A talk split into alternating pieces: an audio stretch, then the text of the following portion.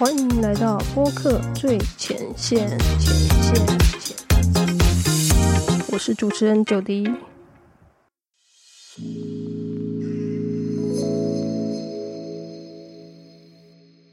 欢迎回到播客最前线。今天这集要分享的是 p a c k a g e 节目的成功指标，到底应该如何衡量呢？好，首先呢，边跟大家分享要衡量节目成功与否的六大指标。那第一个指标是。听众数，所谓听众数很简单，其实就是指节目的下载的数量，或者是收听的数量。有些播放平台它显示的是下载的数量，那有些是串流平台的话，那就是一个收听的数量。总而言之，这全部加起来就是等于你的听众的数目哈。所以大家一般在看这个数据的时候，通常都是会看这个节目的总下载。数。然后来衡量说，哈，你这个节目到底啊，目前它的收听、它的听众数大概是落在多少这样样子？对，好，那第二个呢，听众参与度，不管是他是在这个 Apple Podcast 留下五星评分，还是说啊，或者是他在社群上，在你的宣传贴文底下按赞留言，或者是呃有跟你支持鼓励，哈，总之就是你每一集呢，你都有感受到。听众是有高度参与的，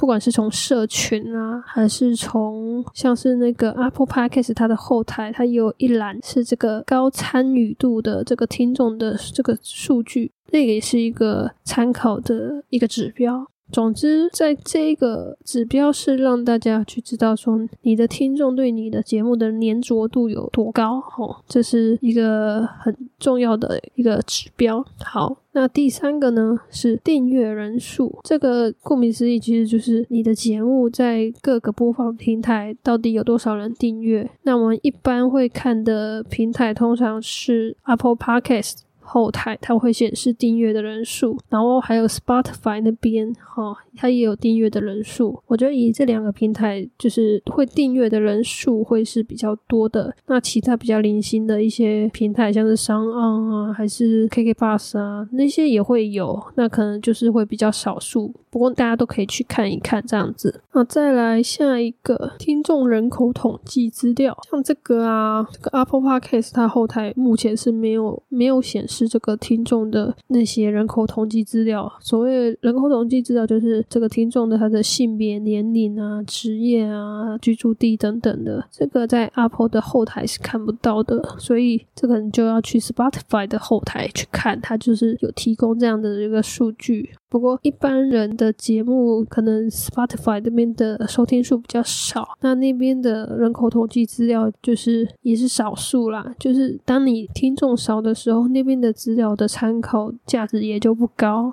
那除了是这个播放平台提供的这个人口统计资料，其实如果大家有帮自己的节目做网站的话，你有安装那个 Google Analytics 的时候。你也是可以收集到你的一些听众的人口统计资料哈，因为会去你的网站去看你的呃 podcast 节目资料的人，可能就是对你的节目有兴趣，那有很大可能就是你的听众这样子。好，那下一个指标是听众回馈，其实我觉得这个是一个很大的一个成功指标，是因为当听众主动私讯给你或留言给你。然后写一些支持鼓励的话，这种是我觉得对任何做节目的人来说都是一个很大的一个前进的动力。所以能够得到很多听众的回馈，这样是不是算节目很成功？我觉得这已经是一个很重要的指标，也是一个成就。这样子好，那最后一个指标就是节目的收益。那这个收益有包含很多的来源，比如说可能是在那个 podcast 的后台设定。的这个赞助广告，